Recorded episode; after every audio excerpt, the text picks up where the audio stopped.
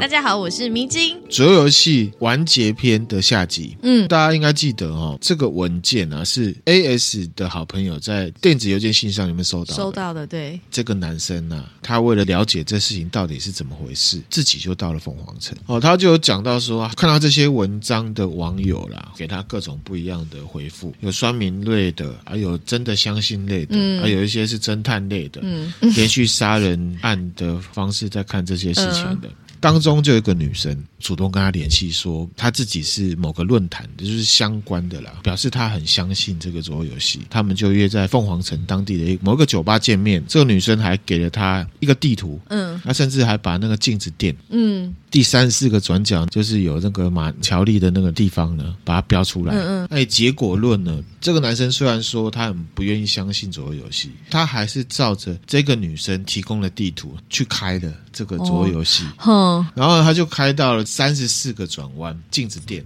嗯，当初呢，爱丽丝在那边遇到马乔利嘛。嗯，他说呢，这是一个在市区里面的住宅区啦。那因为他们是晚上约见面，开了也一个小时左右，大家都在睡觉，很安静的。嗯，不知道他这样做到底准不准啊？毕竟没有萝卜在。已经到这边，那是不是再往前开那个路口，就会进到所谓的某个隧道还是什么的？这是很想试，可是有点怕怕的。转了一个弯之后，他再继续往前开，嗯，把车停在这个十字路口的中央的时候，前面看到的是一条安静的住宅街道，在正中央，正中央。出现一个不协调的景象，路面突然下降，嗯，进到一个很深幽的通道。这个男生。证实了左右游戏是真的，真的，对耶，他又没有准备，而且又揭晓了说他的大学同学可能真的进去了，嗯，他就不敢进去，在原地呢写这篇记录，这样子，嗯，他开始要打文章的时候呢，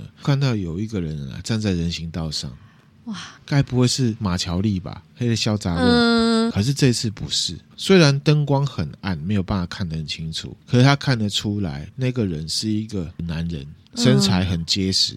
嗯，他的脸呢，看起来饱经风霜的感觉，这样子。嗯，从来没有见过这个人。可是呢，这个人跟另一个他好像有点印象的人呢，有惊人的相似之处。嗯，就是 A S 日记里面呢。罗伯，他静静的凝视着自己。竟然是哥，这个文章就停了，然后就正式回到回到 S 那边 S 这边。嗯，嗯，他抛弃了罗伯嘛。嗯，这边的风景看起来就是极静，空无一物。嗯，天空呢，没有任何云彩，也没有风，死寂。稍早他们经历的那个城市啊，嗯，在某个层面上对他来讲是一个转折点。到达这个城市之前的所有景物啊，嗯，就像是他以前认知的世界那样子。嗯，离开城市之后的景物，有点像是跟现实脱节的感觉。嗯，举例哈，不知道开了多久，他觉得好像是几天前，他注意到月亮像这个瓷器一样的裂开。哦，一开始其实是没有注意到了，一直到哎，他开一开，然后突然间。往天空路面看哦，往路面看，路面看的时候就看到地板好像可以反射到这个月亮，裂成三片锯齿状的碎片。随着时间过去，有没有那个碎片的空间啊，越离越远，好像越裂越开的感觉。嗯，天上的星星啊，嗯，好像离地面非常非常的近，这样。哇塞，好像还不错哎。对，不久之后，他又发现破碎的月亮啊，嗯，在天空中变成两个，一个在上，一个在下。嗯，完全相对，好像在围绕着一个什么东西，然后有完美对称的感觉，嗯、有没有像炭治郎的心里面的感觉？哦，哎，对耶，有那种感觉哈。嗯、水面呢，很不可思议的平静。嗯，看到远方有一块陆地，嗯，中间呢又有一片湖的感觉，嗯、然后就往那个陆地去，他就下车了。嗯，看到一个很模糊的影像，嗯，不知道什么东西，他看不太清楚。靠近的时候，那个不明的物体啊，它是一只呢人类的手背。嗯，继续靠近的时候呢，他就看到是一个女性。嗯，沉尸在呢淤泥里面，沉尸哦，死掉了。哼、哦，就是马乔丽，脸呢是朝上，在淤泥里面，嗯、眼睛睁大大的，就死掉了这样子。啊，S 说她的长相看起来完全就是第三十四个转角的那个女生的样子。这样子。嗯、然后这边呢就要进入迷幻时间了，请大家呢允许我这么做，因为呢他就是这么做的。他就说呢，他看着水底有一股无形的低语呢，从这个水里面呢，不断的冒出来，嗯，低语呢进到他的耳朵里面，嗯，跟他讲一些他说不出来，可是觉得好像很深情的一种沟通。那那个耳语呢，跟他说说什么？AS 他失去了手背啊，再也不会呢痛了。嗯，而且呢，会恢复成原本没有受伤的样子，哦、甚至会比以前还要强壮。嗯，就是有一种天人合一的感觉，他好像体验到一个可能像是神的力量还是什么的这样子。嗯，AS 呢抓住了这个马乔丽的手背，把他拉到岸上来。嗯，感觉到脑里面那个奇怪的声音有没有？越来越大声，嗯，而且呢，在他把这个马乔丽的尸体拉离开湖面的时候呢，愤怒的爆发。我想这是很意识流的东西啦哈、嗯。那我猜想，这个制作这个《死亡搁浅》的小岛秀夫应该会很爱这个剧本，因为呢，他的那个《死亡搁浅》里面有非常多这种跟意识相关的呈现，嗯、当中呢，他也对鬼呢做了他的解释。嗯，那题外话啦，这个《死亡搁浅》的电影啊，已经准备要开拍了。嗯，男主角就是电玩里面那个，就是他。十字弓哥就是英斯路的那个 Daryl 是不是 Daryl 啊 Daryl 有一些比较像是神学啊、基督教的这个话语，我就先跳过了。大家有兴趣去看。他把他拉上来，让他的身体呢，在几十年来第一次离开这个湖水。为什么 S 要把他拖上来？是因为呢，他想要埋葬，好好的埋葬他马乔丽。嗯，那反正他就挖嘛。挖挖呀挖呀挖，用那个土要把马乔丽呢盖上的时候，嗯，他突然听到马乔丽讲话。天哪！马乔丽他就说：“喂，S 转头看着他。”哼，马乔丽的声音是很不耐烦的。哦，是不耐烦的。对，好像呢是那个水母哥。哦，你搞我无熟悉，带水来得好好啊！你给我救起来，搁搞我的头弯掉，你到底啥意思哈？龟缸诶，龟缸诶，就有点这种感觉啦哈。S 他转过头来，他看到的马乔里啊，看起来已经跟刚刚不一样了。他衣服是干的，皮肤很干净，嗯，而且他没有什么伤口，不活了。S 就下意识回答说：“哎。”马乔丽 S 说：“他现在面对的这个女人啊，正在激动的发抖，就像是呢第一次在第三十四个转角里面遇到她的那时候是一样的，有点愤怒，情绪有点激动，而且讲话会颤抖这样子。那马乔丽就说：‘我追逐你，跑向你，我甚至因为要追逐你而放弃了他，嗯，放弃了她老公的意思啊。’然后 S 就说。”我很抱歉啊，马乔丽，我不知道你在说什么，你可以解释给我听吗？对啊，讲清楚。那马乔丽就说：“我看到的东西啊，是这么的美妙。我看见他独自的走进这个新的世界。嗯，我为了追逐你而放弃了这一切。”然后 S 听不下五，S 又回答说：“马乔丽，其实我没有打算要让你去任何地方。”这样，然后这马乔丽啊，颤抖的呼吸突然间爆发，变成一种绝望的嘲笑。嗯，马乔丽就说：“哦，你有。”你的确有，而且现在呢，你就已经在这里了啊，变得很绝望这样子。然后马嘉丽就说：“那我现在该怎么办？我该怎么办？”S 其实知道他已经死掉了嘛，看着他心里面有一种感觉，以前从来都没有出现过的想法。嗯。他说这种事情让他很不安。其实人在死后啊，并不会有什么崇高的使者或者是什么天使护送你到你下一个应该去的地方。嗯，并没有，没有什么存在会帮我们决定我们死后要去哪里，要做什么都没有。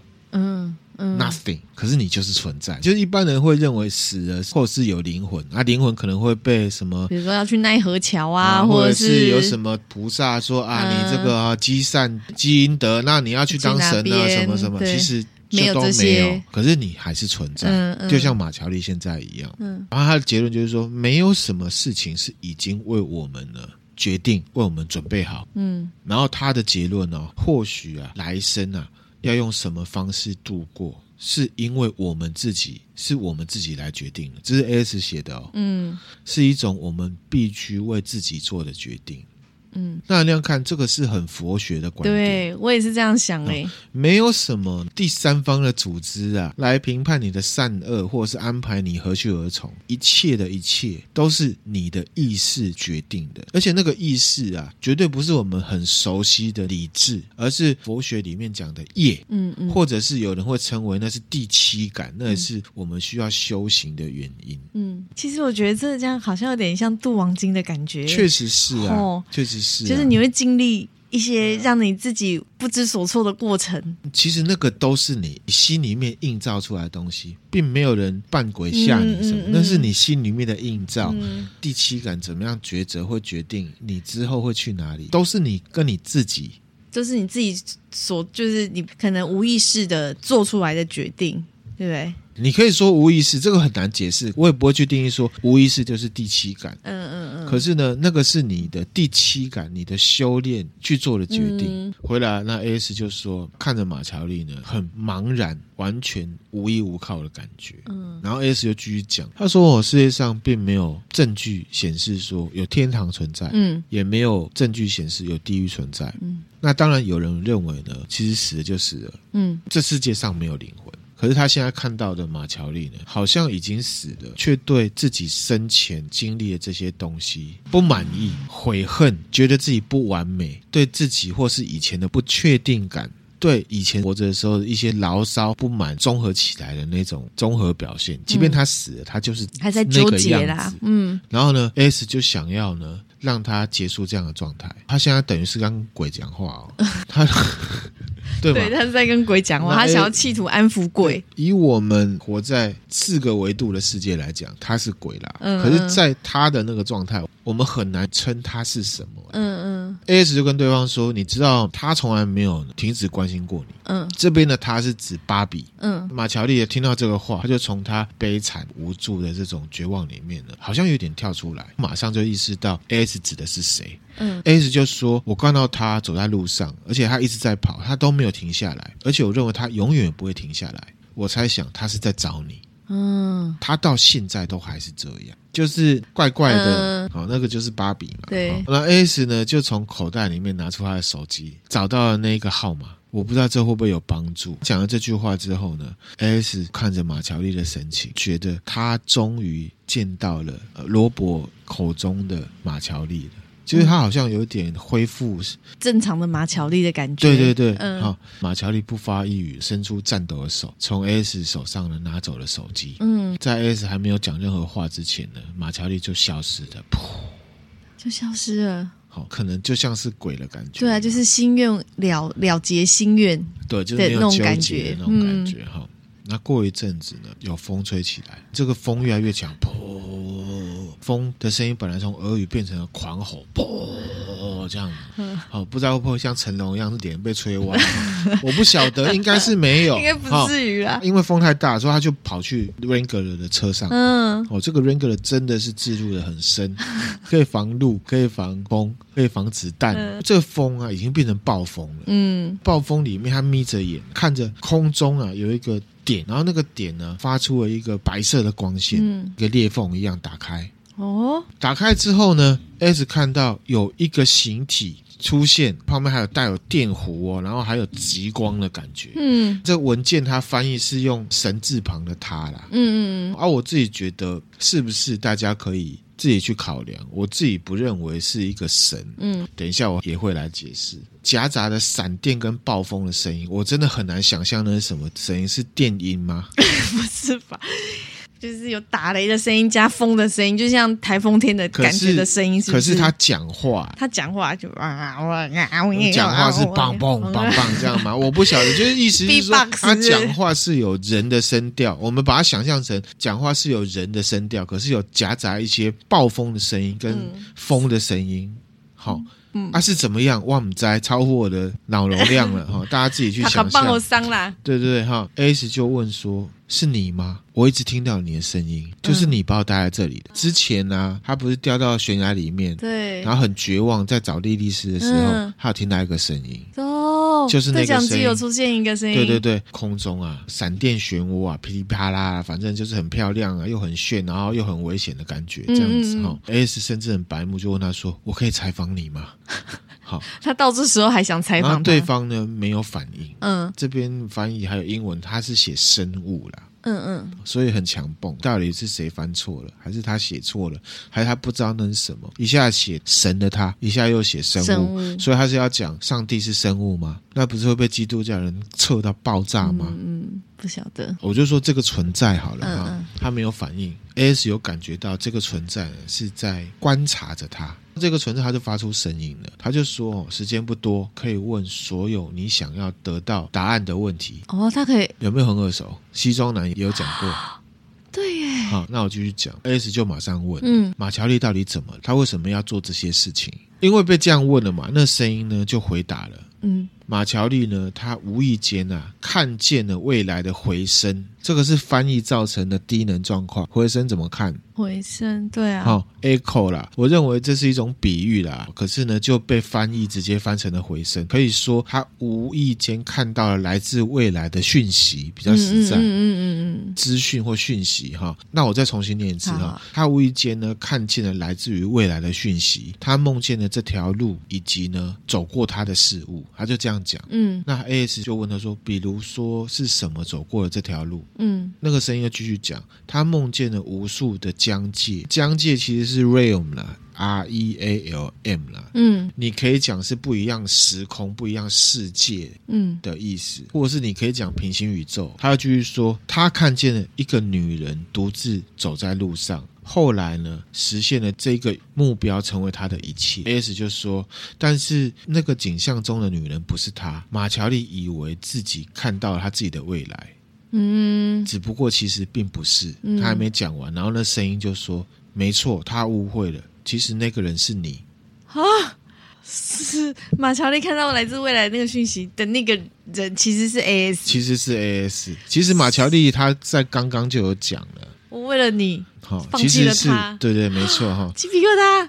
AS 他也很下课，虽然呢、啊、有去想象说，哎罗伯啊在青木园呢数十年前就已经见过他了，对。可是他现在又发现，在他出生几十年之前，马乔丽已经被这样子的影像呢吸引了，嗯、去追逐一个无限的可能性，而且那个影像竟然就是他，对。而且这几天才经历过的事情，嗯。不禁又觉得有一点罪恶感。他说，马乔丽放弃了所有去追逐一个影像。他以为那个影像是他自己，这个影像却其实是我。嗯，AS 就觉得他不只是把罗伯拖到这整个游戏里面而已，他就是这整件事情的起因。嗯，是他害罗伯整个家族的人呢都陷入悲剧。AS 就呛了，他就呛那个声音，他不只是梦到这些景象而已，是你影响他，是你让他看见这些景象。嗯，然后你用同样的方式让罗伯在青木原树海里面看到我，你用尽了一些办法让我。来到这里，芭比啊，一开始会得到游戏的规则，也是因为你嘛。那声音就说没有错，就是因为我。嗯，然后 A 就说为什么？你为什么要这么做？对，你在几十年这过程里面，你玩弄了多少生命？嗯，还有为什么是我？然后这声音就是说，因为啊，在所有的人类种族还有排列组合里面，你是可以走得最远的那个人。他讲的很平淡。好像呢，这一些都已经是事实。然后那个这个存在，他继续说：“我看着你啊，费尽力气来到这里，凭借着技巧、策略、运气，你能来到这里，是因为能，具有这些特质，而且这些能力呢，会带你到一个没有人可以去、从来没有人去过的地方。”嗯，那 AS 就说：“那为什么你不直接把我带来这里就好了，而是在发生了这么多事情之后？”让这么多人死掉，这声音他又讲了，每一件事情都是在他该发生的时候才会发生，注定好的。其实这是很哲学的，大家可以思考一下。AS 就很不能接受，他就说：“可是事情非得要这样发展不可吗？大家都死了，马乔丽也死了。”小罗伯死了，王牌阿波罗、夏娃、莉莉丝，每个人都死了，难道你都不在意吗？在回应 AS 之前啊，这个存在啊，沉默了比以前更久的时间。那个存在就说：“我比你想象中的还要在乎这一切。”这个世界上有些事物啊，是超越你理解。这些超乎呢你理解的事情，它有它的力量呢，是会威胁到你在乎的所有事物。然后他也说，我的这些行为啊，是被一种更高的智慧呢所引导。你的这些抗议啊，是建立在错误的立论点上面的。嗯，他就这样讲。那 AS 就呛了，他就说：“干嘛呢？”你是在说我不了解死亡是不是？嗯，那个存在就说没错，你不懂。哦，然后 AS 就说，就算是这样，也不代表你是对的啊。这个存在他又回答，他说不管怎么样啊，我的介入都是必要的，非这样不可。那 A S 就说啊，你到底是什么？那个存在就说，我呢没有办法用任何你可以理解的方式呢来回答你。A S 就说，你这个回答呢跟没有回答一样啊。听君一席话，如听一席话。这个存在还没有任何反应。A S 就继续讲，如果呢？我根本不想要这些事情发生，嗯，是可以的吗？嗯嗯，因为他这个搞得好像自己像神一样嘛。嗯、这个存在他就说，你现在呢是旅行在呢奇异弦上面。奇异弦，对，好，这是弦理论那个弦哈，嗯、这是现实世界上一道非常特殊的稳定缺陷，它会把你带离你以往所知的世界。嗯，那你呢？再也不会被以前的一些物理定律给影响。那你已经注意到了哈，居住在这条路上的居民是什么样子？嗯，还有呢，那些迷路的人。还有你自己发生了什么样的事情？嗯，你身上的能量啊不会再消耗，而且你不需要经验就可以获得知识。这边指什么？他常常呢就是知道某一些事情，嗯，所以他是神选之人的意思啦。没办法啊，这个精彩的故事总是要神选之人，对啊，一定的，主角都是这样子。然后他就说，你正在呢摆脱伤。物理学理论，等一下我们稍微讲一下就好了。还有因果律，而因果律我们讲很多，对会发现呢，你即将抵达一个你没有办法想象的真理的世界。哦，你在那里可以找到一切你未曾想过问题的答案。你会发现绝对的真理，就是因为这些理由，你会继续你的旅程。这句话也是有 inside 的哦，因为其实呢，AS 他就是一直求知，他想要知道未知的是什么。嗯嗯。想要知道真相，他才会继续往前。对，这个其实呢也是有哲理的。嗯、人呢就是会想要求知，人存在才有价值跟意义。嗯，那 S 就说啊，只有这个原因吗？嗯，呃那个存在就说还有需要有其他的原因吗？这个就够了啊。其实人跟动物不一样，就是因为有求知，他会求知，嗯、他跟其他动物不同。S 就开始回想，好像真的是这么一回事。嗯，他说越接近现在的状态，理解到一些他以前完全无法理解的事情。嗯，当他第一次有这样的理解的时候，他吓得要命。过了几天之后，这种很害怕的感觉就越来越淡。他好像越来越能用心灵的方式呢，了解那是怎么一回事。嗯、那个存在就说：“你相不相信都没关系，你都会继续走下去。”好像他就是知道这回事。嗯，然后那声音又继续讲：“我一直都注视着你。”然后这个存在呢，在空中呢，形成了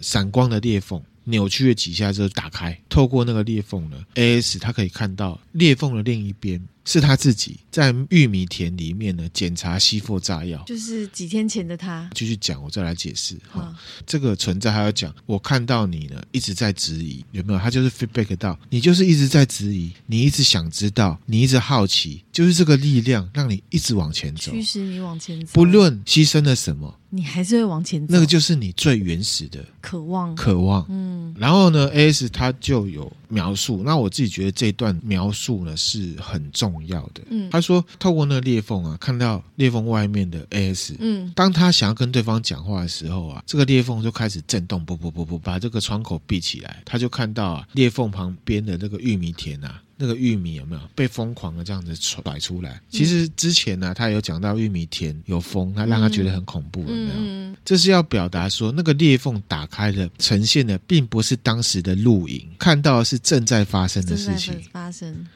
就是平行宇宙的概念，对不对？你可以说是平行宇宙，嗯、我们可以用简单的平行宇宙来形容这件事情。嗯、你也可以把它理解成，我们认知所有的事情都是在发生中的。他把时间的这个概念抽掉，即便是你写在历史课本里面的东西，嗯，他要跟裂缝外面的人讲话，然后这裂缝就关起来，原因就是说发生的事情就是已经在发生，发生你不可能去、嗯、改变它。就像爱因斯坦讲的，嗯，穿越时空是有可能，可是你不可能回到过去。他是用你可以理解的方式在跟你讲啊，嗯、过去是我们的概念，我们比较好理解。就像你刚刚讲的，三天前、几天前，天前说不定都是同时在发生的。嗯，就像很久以前你讲的时间这个概念，其实是人把它定义出来的。对，其实让我们好理解。对，有因果律，我们物理学才有办法开展。对。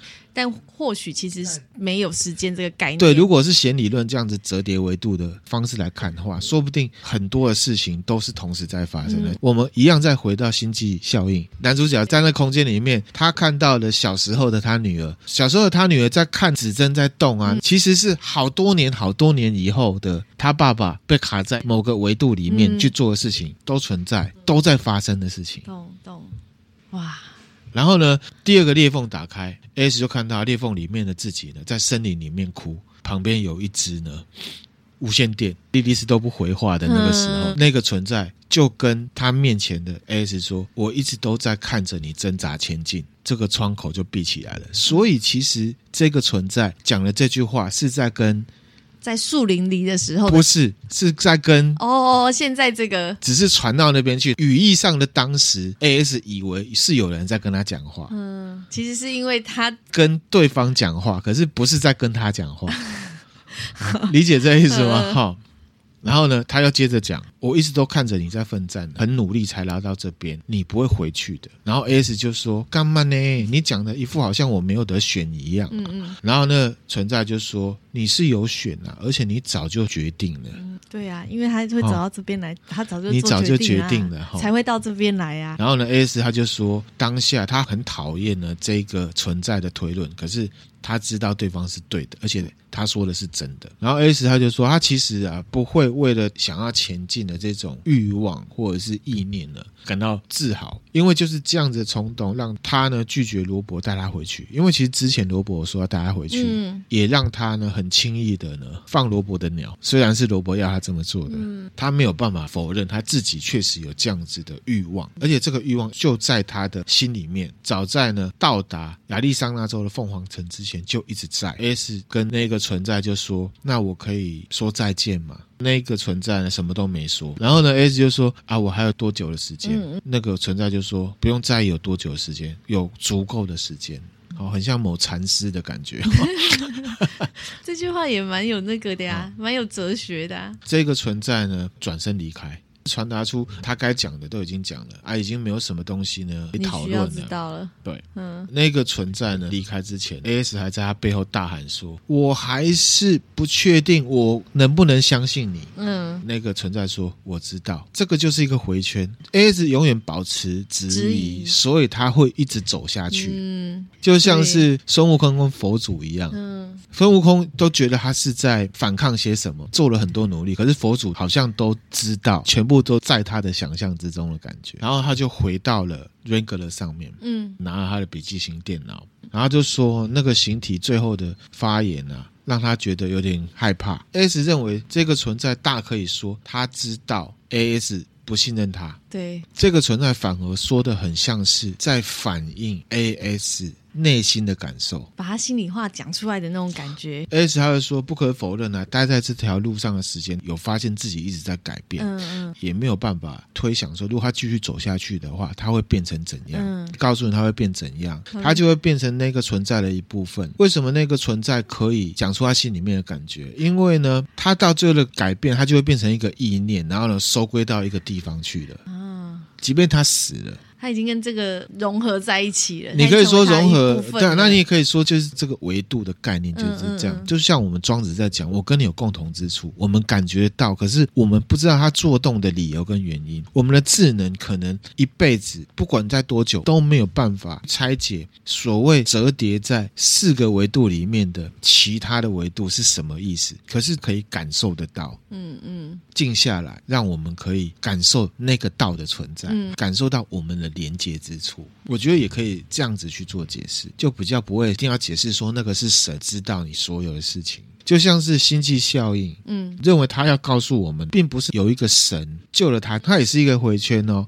这个 Cooper 就是这个男生，他离开之后，他被困在某个地方，他就暗示了他很久以前的女儿，让他的女儿呢找出了解方，嗯嗯，救了他自己。嗯，所以是谁在救他？是他自己救他的，嗯，不是神救他的，其实他自己。这个声音，嗯，有包含罗伯。也包含他意念。嗯。理解，也让我想到一部片。哎，你说，Lucy 哦，Lucy，他最后不是也是最后他也是跟那个变成意识流这样结合在一起的那种感觉。对对对，其实这种其实是大概是过程在进化、进化、进化。对，那是不一样的比喻的视觉方式是那样子。我真的很希望哈，喜欢听左右游戏的人听到这边呢，不要觉得很头昏脑胀。迷之音会吗？中间有一点，可是后面这边又好像有有有稍微又稍微回来了。好，这个 AS 他就回到了笔电前面，他就开始。写，他就跟我们在看文章的人讲话了。他说：“如果你从一开始就看到现在，你已经赶上我了，进度已经赶上他写的内容了。嗯，我现在呢要发一些个人讯息给罗伯啊，希望你有一天能读到这篇文章。而我呢，对我做过所有的事情感到非常的抱歉。这个就是在解释什么，你知道吗？为什么这篇文章会被寄出来？嗯，他是要联络口语上以前的罗伯。”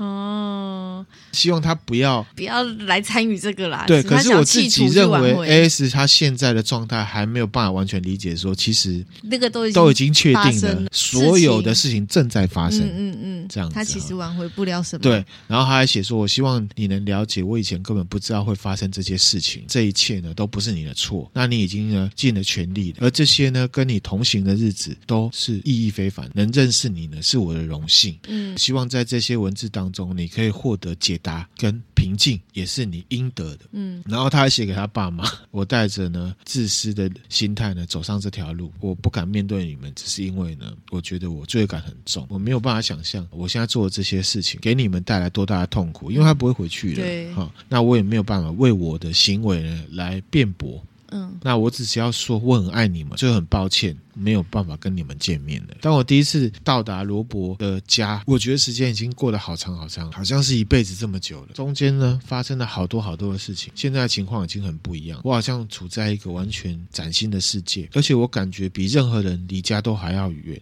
嗯，而且我完全呢知道接下来会发生什么事情。他知道。我会一直往前走，嗯，先向左转，在下一个路口右转，再左转，无限重复这样的过程，直到某一个新的世界结束，嗯，再从那里继续前进，穿过很多世界，穿过很多时间，超过很多无法想象的疆界。等到一切都已经消失的时候，就停在这条路的那边。他就是一直走下去，代表那个求知的心态一直在往前。这个故事呢，就到这边了。这个游戏就到这边。嘿，梅子英觉得怎么样？这整个故事到最后的收尾，就是其实所有的事情都已经因为你的性格、你的人格特质都已经注定好会怎么发生了，所以。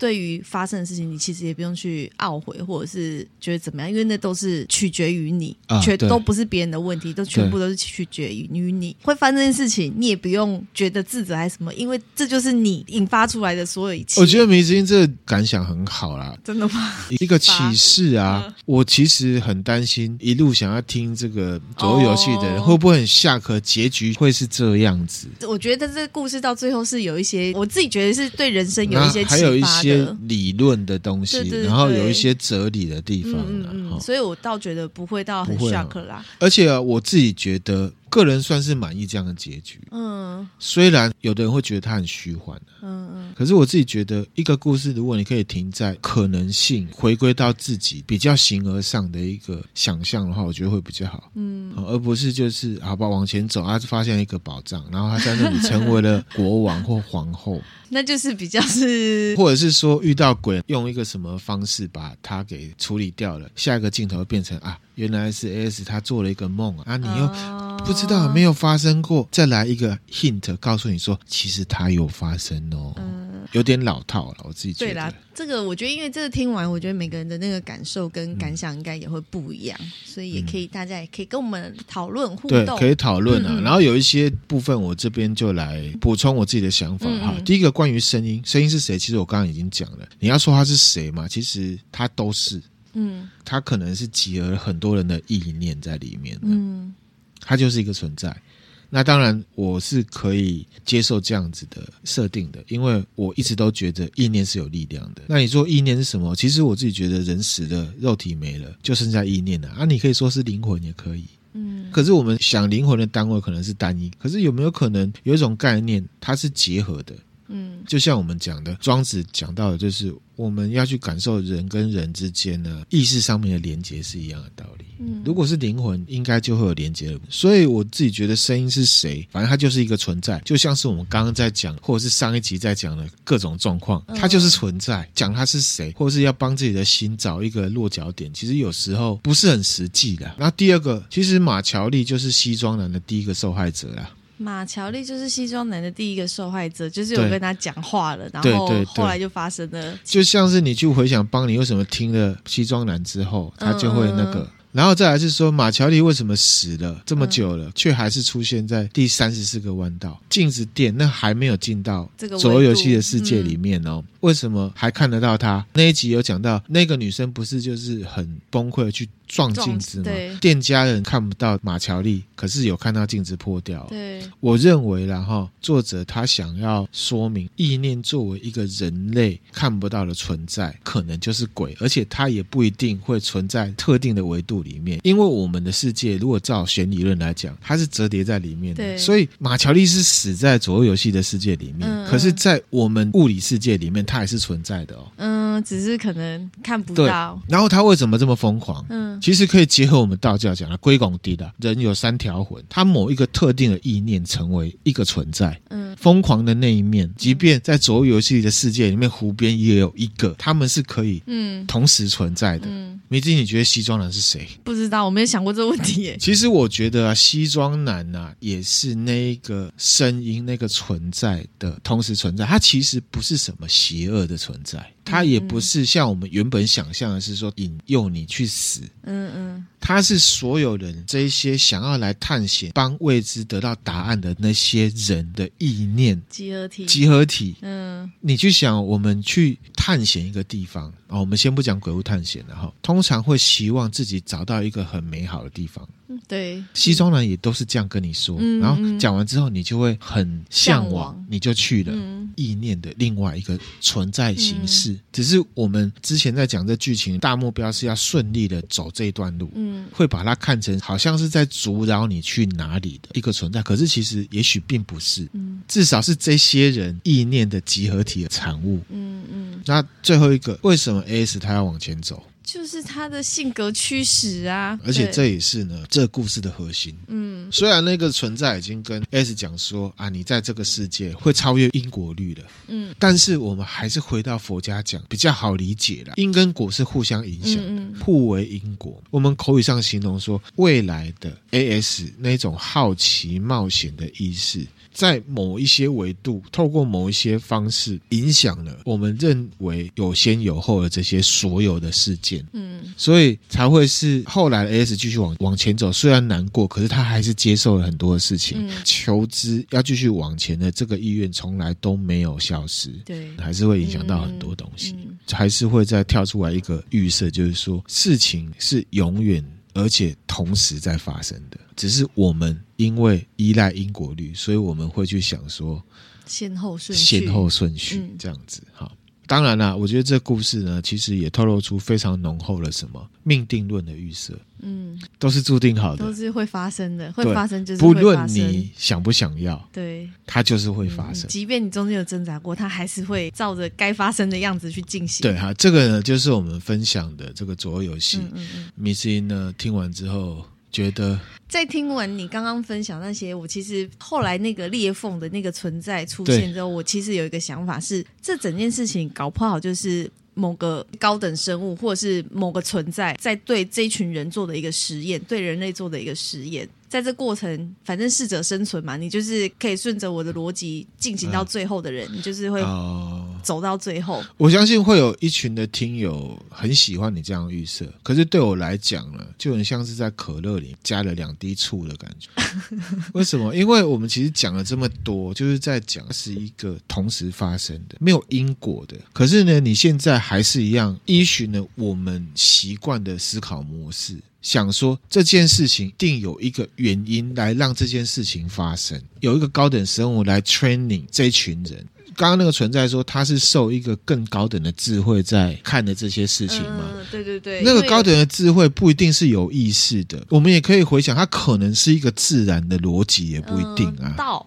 也许是吧，不一定说一定要把它赋予人性。我跟你讲，你起码可以搞几点人哦，创个戏哦，啊老几的熊事也杂不，可以继续行。嗯嗯。啊，然后呢，对我来讲就很像是在可乐里面加醋加醋的感觉。没有啊，我我的想象是就是有一个更高维度，或者是你知道吗？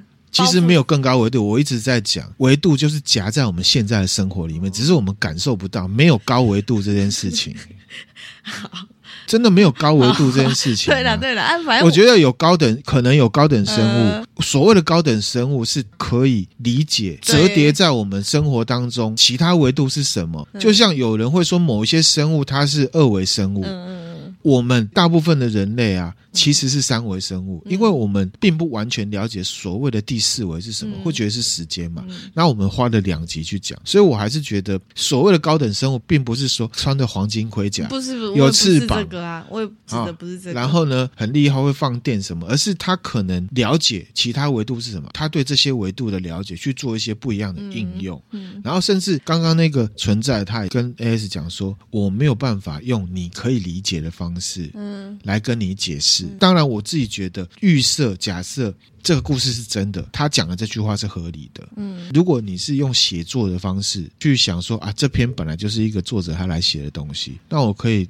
明确跟你保证，这个作者他只有回想而已。说真的，我自己是还蛮喜欢这样子的一个。对啊，我觉得这整个故事就是让大家很有很多的想象想象空间，然后其实也可以去结合一些人性啊，呃，或者是飘散在我们生活当中一些我可能大家觉得很没有相关的，像有些人会觉得说哇，那那样你佛学你也可以拿进来。可是其实如果大家去听因果律，嗯嗯嗯，或者是会说哇塞，那那样你。易经你也可以弄进来，嗯嗯，什么东西你也可以弄进来，金鳌贡。可是我自己觉得有一些事情有可能是通的，嗯，确实表现形式不一样。但讲，然后因为我们人会有一些既有概念，比方说你把它用毛笔字写成佛法。你就会觉得我天啊一的忽然，可是如果是有一个科学家穿西装、戴个眼镜，扣扣扣扣扣，在这个黑板上面写很多的这个算式算式，你就觉得哇，这个真的好合理哦。可是也许他们其实是讲同一件事，嗯，好，这故事就分享大家。那我们这个系列呢，算是 ending 了，ending 了哈。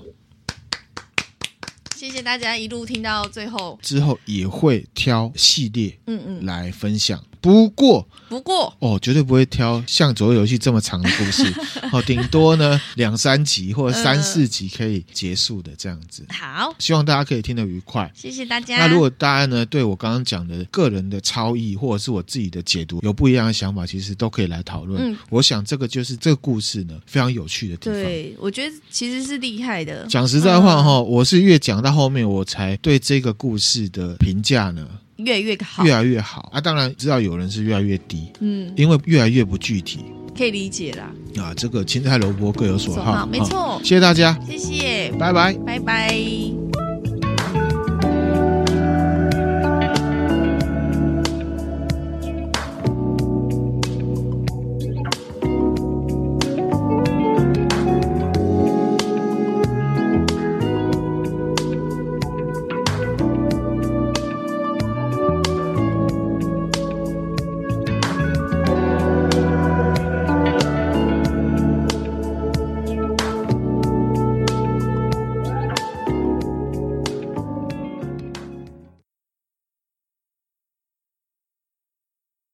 打开后，我是那含量。大家好，我是迷之音啊。大家是不是以为没有了？没想到吧？我想，我想说，可能会有人就直接关掉。听完片尾曲之后，有可能，啊、搞不好片尾曲还没播完就已经先关掉了。对对对，啊，对，没错哈。Surprise，Surprise 啊！这个是我们的 bonus trick，一样是针对左右游戏，让、嗯、我们提出额外的解释。可能有一些听友他听完刚刚我们讲的那些之后呢，已经。逼逼小小给我，好，可能就觉得啊，这样就够了，其他的先不要。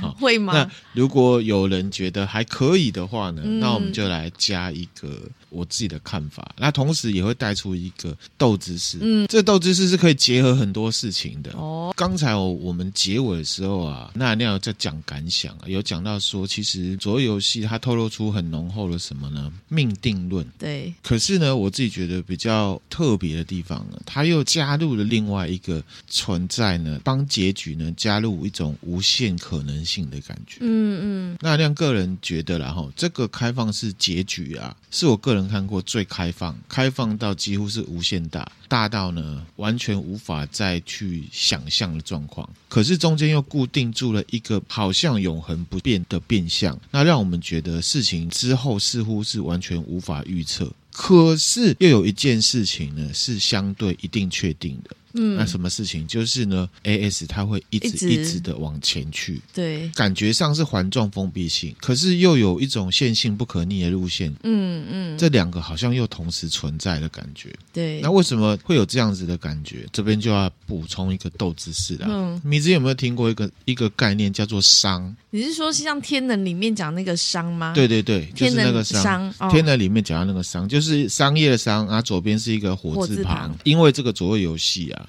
当中其实有借由一些剧情啊，带出了商的概念。嗯，对，你说有吗？有有有哈。第一个是说汽油不会消耗。啊、嗯，对话里面讲说，哎，好像有前进，又好像没前进。吃早餐不吃早餐都无所谓，而且渐渐到后来越来越明显。嗯，好，借着这样的方式说明，他们已经进入一个没有办法由物理学法则来解释的世界。嗯，因为其实熵这个概念啊，是从热力学出来的。热力学，爱因斯坦他针对热力学，他有讲到说，哈，热力学是唯一和对一切事物都适用的物理学定律。他相信啊，热力学在他能够应用的范畴里面是永远不会被推翻的。这么猛，甚至到最后啊，AS 跟罗伯啊，就直接把汽油灯拿出来扔，拿出来炸，都不需要汽油了。嗯，这是第一点。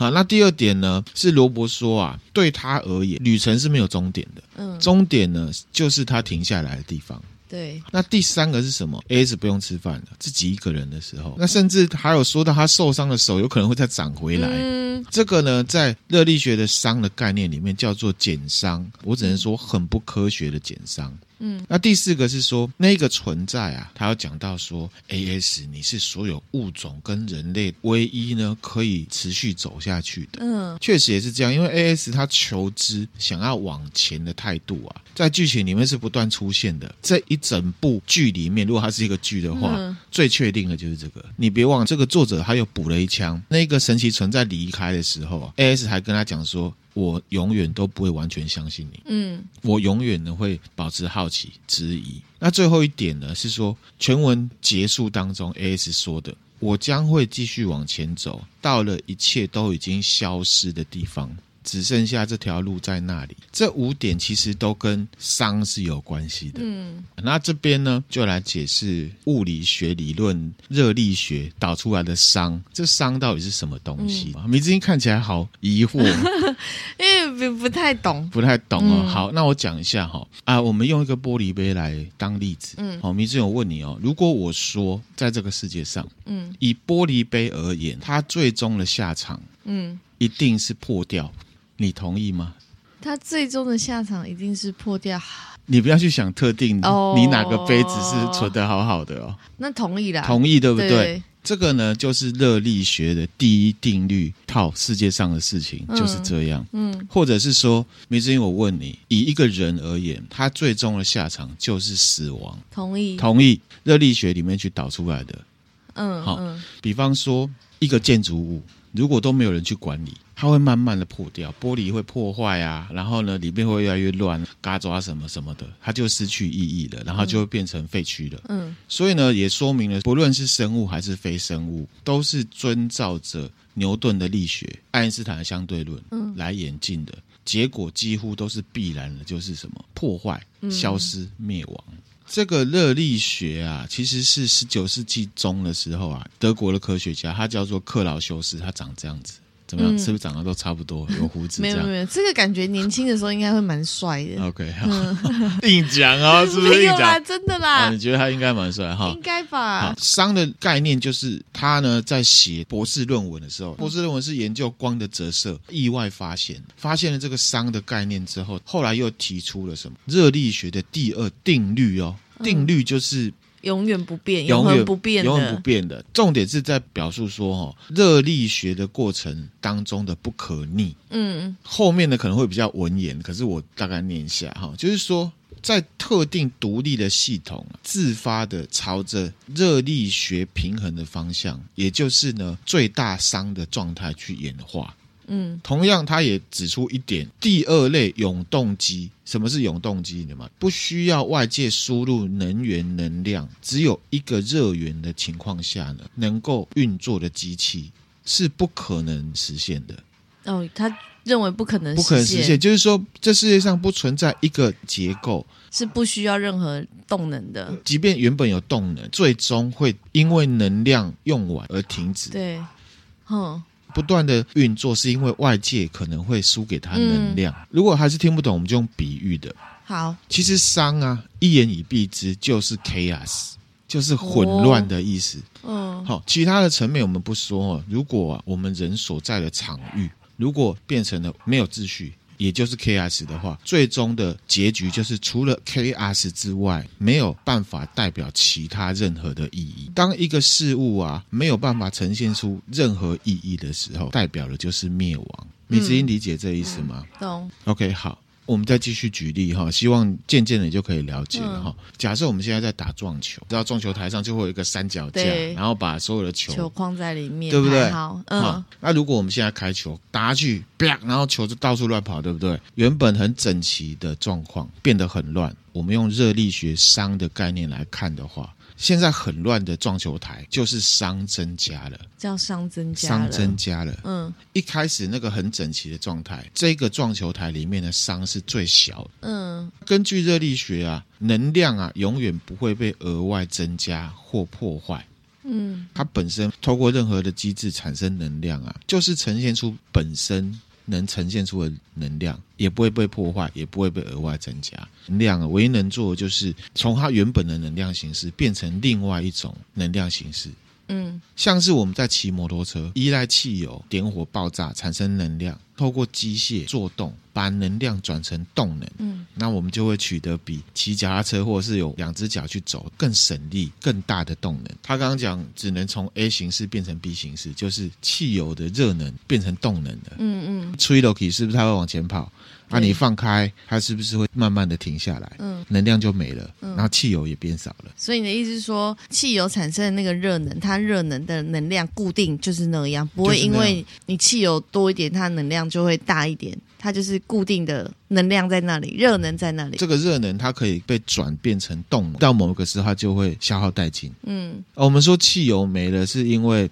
它是被，因为它转成热能嘛，它是被消耗的。转成热能之后再变成动能，那、啊、我们因为跑很久，汽油就没了。嗯，当然了，如果大家骑的是电动车，同理，大家自己替换，嗯、电能也是可以变成动能嘛。可是为什么是这样？嗯、什么叫做为什么是？可是为什么是这样啊？这个就是科学家、物理学家会去想的，啊、不就是这样吗？啊、为什么会是这样？不就是要需要动能？需要热能量才有办法转成我们需要的。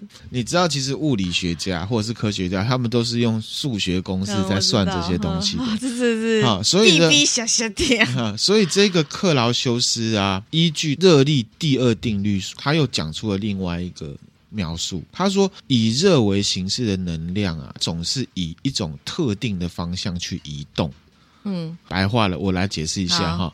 比方说，一杯热水，我们放在桌上，都没有去给它干涉，给它弄什么东西，或者是拿电风扇吹它，或者是拿火去烧它，都不动，放在那边，它一定会慢慢的冷却。对，这个就是克劳修斯讲的，温度的热量啊，永远都会从高到低，不可逆的往特定的方向去消失跟演变。这时候呢，这克劳修斯他就把一个新的函数或概念呢引进他的数学公式来计算这样的事情。嗯嗯，这样子的函数跟概念就是熵。哦，把这个熵这个概念啊导进去公式计算的时候，它这个熵啊在热量温度啊从高变成低，熵的数值一直在增加。从高。哦，我们这边先跳开来讲哦，我们都说什么一沙一世界嘛，嗯，一杯水放在桌上的这样的状况，科学家他就来推论什么宇宙已经有数据演算出来了。我们都知道哈、哦，宇宙形成啊是一个大爆炸开始的，最多的说法是这样。呃，已经有科学家算出来说，宇宙大爆炸，嘣，一秒之后啊，宇宙的温度呢是摄氏一百亿度，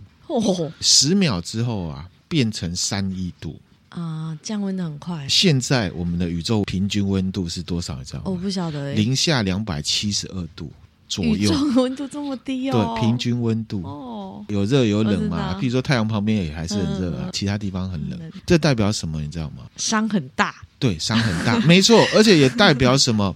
跟杯子一样，跟撞球一样，还没有开球的时候，三角板里面的状态啊，伤是最小的。嗯，茶杯在刚盛出来放在桌上的时候，伤是最小的。嗯，科学家、物理学家就去推论，宇宙会跟热水一样，水会变凉，最终呢，就会是一个 chaos 的状态，然后就是一片死寂，就代表这个宇宙呢，完蛋了。结束，科学家就这样子推论起来：宇宙会死亡，这个水会变凉，一切一切的原因就是熵。你可以说，宇宙死亡的过程，或者是人出生到死亡的过程，就是什么增熵？熵一直在增加，熵一直在增加，最终会走向那个死亡。那现在问题又来了啊，增熵到底是什么？好，为什么熵会一直增加？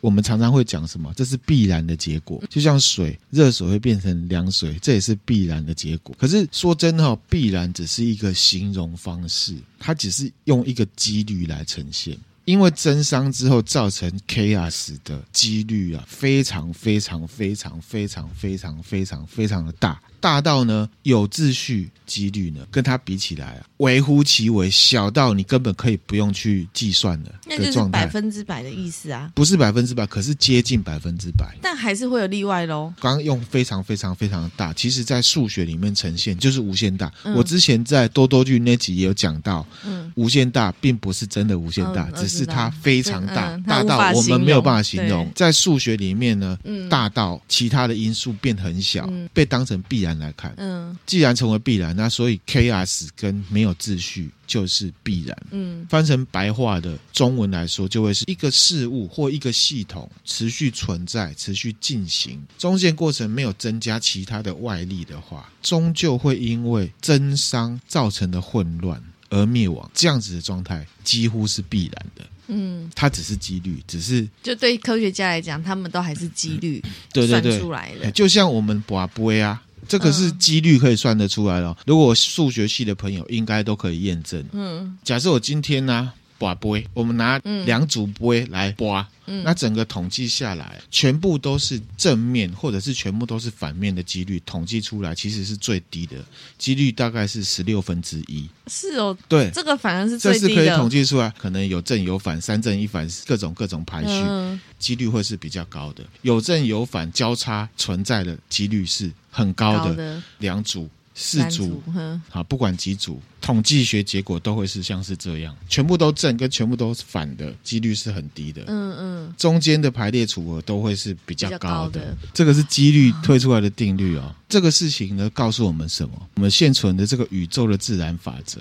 万物啊，往往是朝着最大几率的方向去发展的，也就是什么？增伤，嗯，真伤是必然会发生的事情。嗯、到这边呢，不知道迷之音可不可以串得起来？嗯，就像是我以往会提到的《易经》卜卦、火珠灵法的算命、星座。我先不谈那些个人心灵探索类的啦，什么元成功啊那一类的哈。嗯、我常会说啊，卜卦算命是统计学，就是这个原因。然后再结合什么荣格提到了必然的偶然，嗯，这两者结合起来，呈现出来各种易经卜卦、算命、星座这种东西。理性的部分就是真商，感性的部分就是心灵。所以我们说，感性跟理性要并用。嗯。那再回来这样子的真商有没有可以解释很多事情？一样用热水放在桌上的例子哈，过一段时间到最后你会发现杯底啊跟桌子接触的部分啊，两者温度是一样的。这个应该是很对啊，普通的常识嘛哈。这件事情啊，在十九世纪的时候，有一个人叫做呢波兹曼提出了。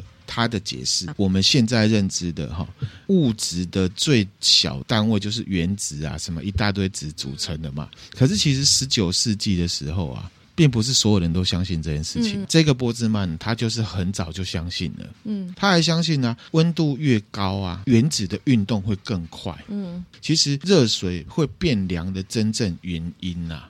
是因为里面的原子快速的互相挤压，接触多面的那个部分，能量转移到桌子表面上。桌子上的原子也因为上面的这个能量传过来，它们也互相挤压运动，热能缓慢而自然的呢，平均的散布跟传递。嗯嗯，装热水的杯子跟桌子有没有，我们就视为一个系统了。从有秩序的状态呢，朝着没有秩序的状态去变化，就是真商了。嗯，他提出这东西之后啊，当时十九世纪那时候的所有的科学家们都霸凌他。觉得都不相信啊，在说他是异端邪说怎么样？结果他跑去自杀，他真的就死掉了。他真的因为这件事情他他被霸凌了。他说什么？你怎么都不相信我？后来才被证实。那米子英，你有没有想过？嗯，为什么不会说这个系统里面呢？桌子的温度变更低，杯子的温度变更高？为什么不会？因为没有加热啊。如果我们用热力学熵的概念来看这件事情，解释就是说，因为杯子跟桌子的温度让温度均匀的分布在这两个地方，会这样子呈现出来的几率是最高的，所以它就被人家说成是必然。到这个状态的时候，熵是最大的。这时候状态熵是最大，熵是最大的，因为水变凉，嗯，桌子本来不是热的，变热。就是蒸伤，装热水的杯子从热变成冷，就是增熵。他这样，对对对，好。事物会自发性的向熵更大的方向去发展，验算方式就是。因为几率统计出来，这个可能性是最大的，大到其他的可能性非常非常非常非常的小。嗯，所以意思说，一个系统，一个一个系统，他们在运作的话，运作的时候，其实原则上都都是在熵增，没有商减的。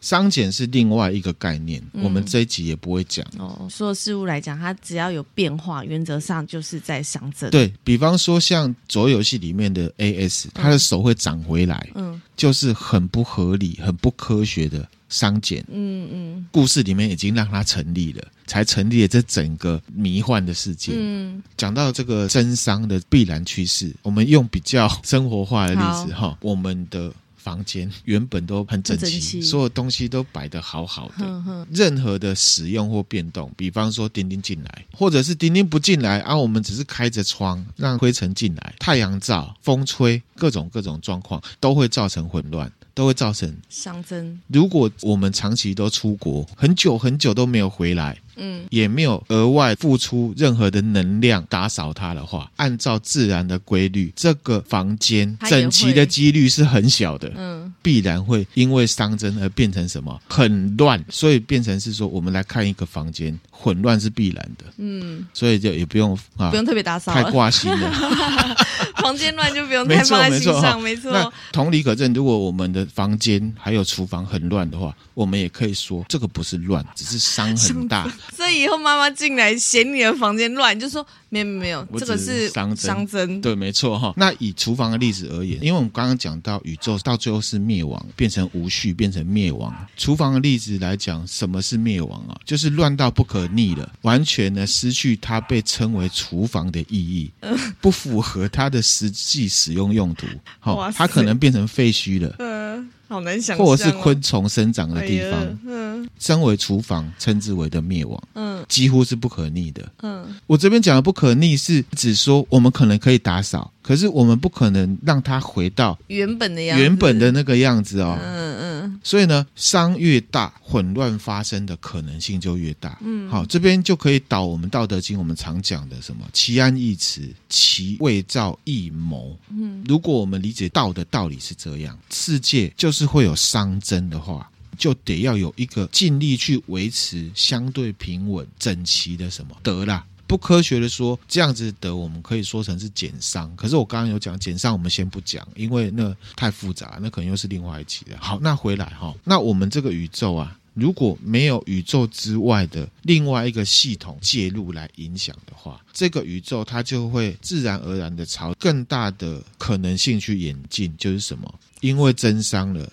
然后能量消失了，嗯、就没有了。在物理学上面称为热极，热极哦，能量没有了，嗯、然后呢就变得极静。不用用宇宙来想象，我们就想象一颗太阳恒星。我们之前有讲过，太阳恒星它的热量用完了，嗯，它是不是就没了？没了甚至还会可能往内缩，变成黑洞或虫洞什么的、嗯、啊？我们先不讲虫洞部分，我们就先讲它热极。像太阳这种恒星，它就会熄灭。嗯，如果在一个银河系或者是宇宙里面呢，没有太阳的话，是不会有生命。嗯，讲到宇宙变成一片死寂，这个是对生命而言才有意义的，因为有生命才有生跟死。对，有生命的话，规则才有意义；没有生命的话，一切都是没有意义的。嗯、那就是什么 chaos。嗯。所以还是回到熵增讲到了，嗯、最后就会是 chaos。没有生命才是真正的一切意义都没有，一切的意义都是人去赋予它的。嗯嗯，没有太阳就没有人，没有人一切就不会有意义了。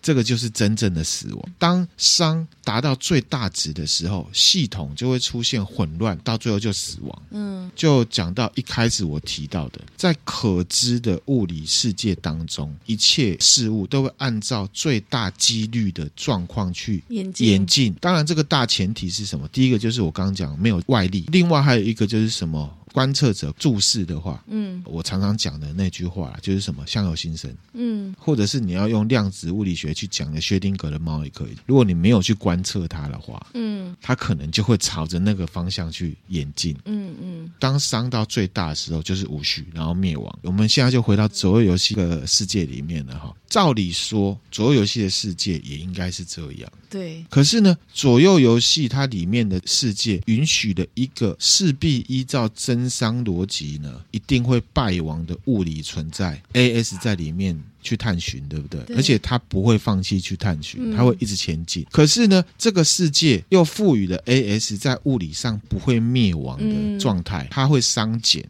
可是我要讲，它这个商检是很架空的，比如说什么手掌回回来之类的。所以换言之，就会变成一个矛盾，就是说，只要他待在这个世界，他是不会因为真伤而灭亡的。嗯，这边就会存在一个矛盾哦。AS 不会因为真伤而灭亡，那左右游戏的世界会不会？感觉应该是不会啊。假设就像米子英讲的，不会。那唯一确定的是，那个世界会因为 AS 不会改变，然后又一直持续的前进而存在。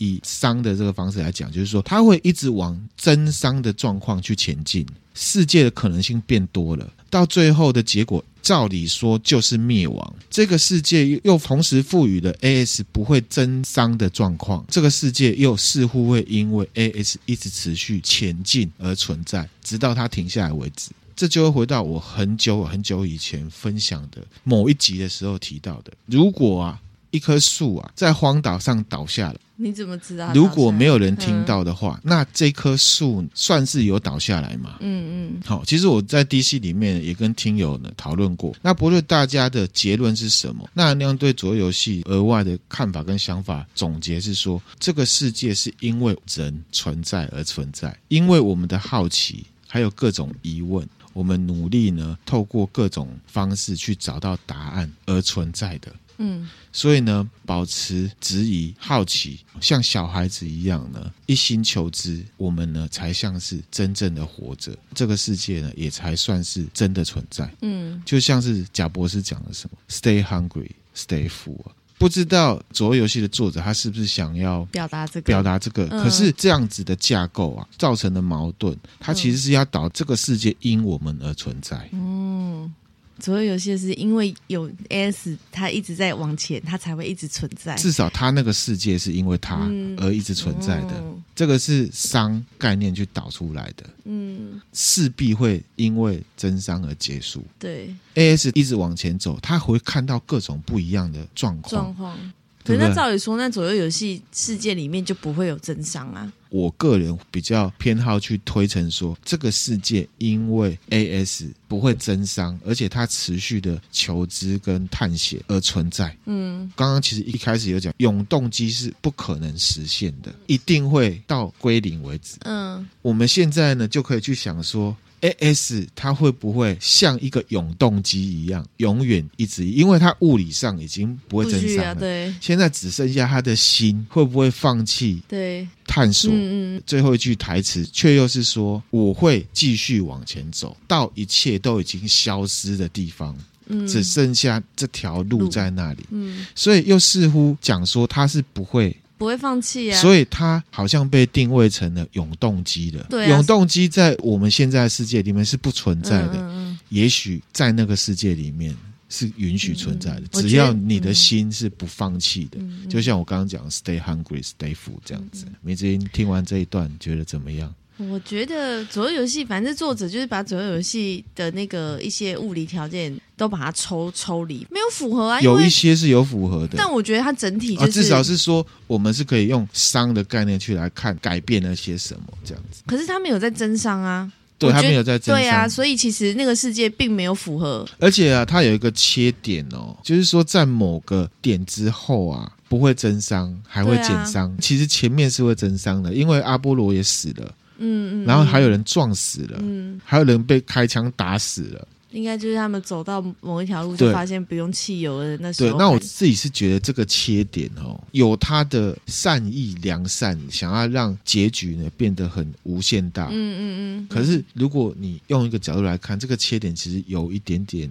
鲁莽啦，就是很突兀啦，没有没有由来的那个，对，就是他想要做一个转折，就是他为了要呈现这样子，他想要给大家的结局，所以给了 AS 一个条件，从一开始就已经先设定了。AS 心里面那个一直要探寻的心啊，是不会增伤的，嗯嗯，所以他其实还是要讲人类心灵的伟大，对对，就分享给大家。嗯，好，迷之音听完之后呢，是不是有点？就是可能要想一下，嗯嗯，可能要不是很懂，就对了，是不是？对，因为这太太太深了。但我是觉得，因为我们刚刚提到说，其实这个世界就是所有的物体，哦，所有的事物，几率最大，几率最大都一定是真伤。那 AS 在后半段这边体力啊都不会消耗。手还会长回来，手还是长长回来，也不用。所以我自己还可以开车。我自己理解，他这个世界应该就是他后半段这个世界应该就是都没有增伤这个概念，他就是把这个增伤概念抽离了、哦、啊。这也是另外一个看法，你会把它认知说后面的世界是完全的脱离物理学。对对对，它就是另外一个一个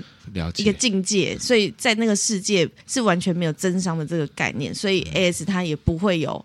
体力消耗的问题，也不会有死亡问题，所以这世界也不会有死亡的问题，也不会有走向灭亡。它就会一直存在，所以 AS 也会一直探寻，就会回到说因果到底是因为 AS 他的心一直想要探索，所以这世界因为它存在，还是说因为这世界因为已经没有真相概念，所以它就一直存在.我觉得迷之音这个概念也是蛮棒的一个结论啊，有吗？很棒很棒。有人就讲说啊，那 AS 就是神哦，哦，可是我自己觉得，当然了、啊，也我也没有办法去否定这样的看法。你要讲他是神，那我们可能又会回到一个千古难解之谜，你。心目中的神是什么？嗯嗯嗯，对。希望呢，不会给大家呢太困扰。应该不会啦。哎、但我觉得不得不说，左右游戏这样这个文本很厉害耶。对了，你看让我们讨论这么多，对，而且还导了这个。对啊，而且真的是你这样一个故事讲完，嗯、你的看法跟我的看法就会有点不一样嘛。就每个人会有自己的解读。对，那就代表我觉得这个文本很厉害。对啊，所以也感谢我们的听友了。啊、有一个听友他叫都马。